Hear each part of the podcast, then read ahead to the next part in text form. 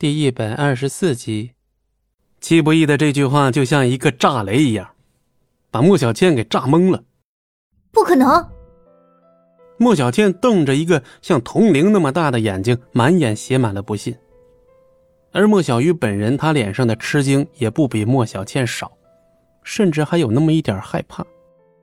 你，你怎么知道的？戚不义冲着莫小鱼挤了挤眼睛。莫小鱼的小脸上顿时就绯红了。看着戚不义失神了那么几秒钟，戚不义在心里暗暗叹了一句：“哎，这就是红颜祸水吧？”绝对不可能！你个吃软饭的废物，连这么离谱的瞎话也敢编？你当我们都是三岁小孩吗？何况你们都住在一起了，难不成你戚不义不光吃软饭，还是个不中用的废物？废什么话呀！你以为大家都跟你是那么骚啊？跟谁住就跟谁睡呀？你在这骗鬼呢！我还不知道你是什么货色。老太君那边也是皱着眉，一句话都没说。戚不义懒得理会莫小倩，冲着在场的众人说：“怎么，你们难道还要他去医院开个证明啊？”“去啊，有本事就去，拿出证据来啊！”莫小鱼呀。他是没想到，这焦点一下变成了这个，难堪的恨不得找个地洞钻进去。戚不义这时候双目一斜，看着莫小倩：“那你们刚才说的那些屁话有证据吗？”“证据，钱枫和庄慎的态度就是最好的证据。”“态度？如果他们连你是个花瓶都看不出来，那也可以回家早点种田去算了。”莫小倩听到这话，先是一呆。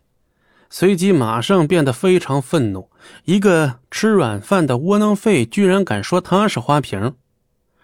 正当莫小倩要爆发雷霆之怒，老太君一张冷脸，啪的一拍桌子：“哼，我莫家的事儿还轮不到你这种货色指手画脚。”小鱼，他说的是不是真的？莫小鱼俏脸绯红的点了点头。奶奶，这绝对不可能。你可别被这种把戏给骗了，除非让他去医院开证明。住嘴！你是要我莫家丢人丢到医院里去吗？可是奶奶，莫小倩，莫小倩的话几乎都到嘴边了，又再次的咽了回去，满脸的不甘，站在一边。小鱼啊，奶奶，老太君将那个 U 盘交到了莫小鱼的手中，只有一周的时间。好好准备，莫家未来的希望全都交到你的手里了。虽然刚才有些不愉快，但是莫小鱼听到这番话后，心中还是大有感触，立刻就握住了老太君那干枯的手。奶奶，您放心，我一定会竭尽全力的。好，好，如果你能成功夺标。那奶奶也可以放心的退休，回老家颐养天年喽。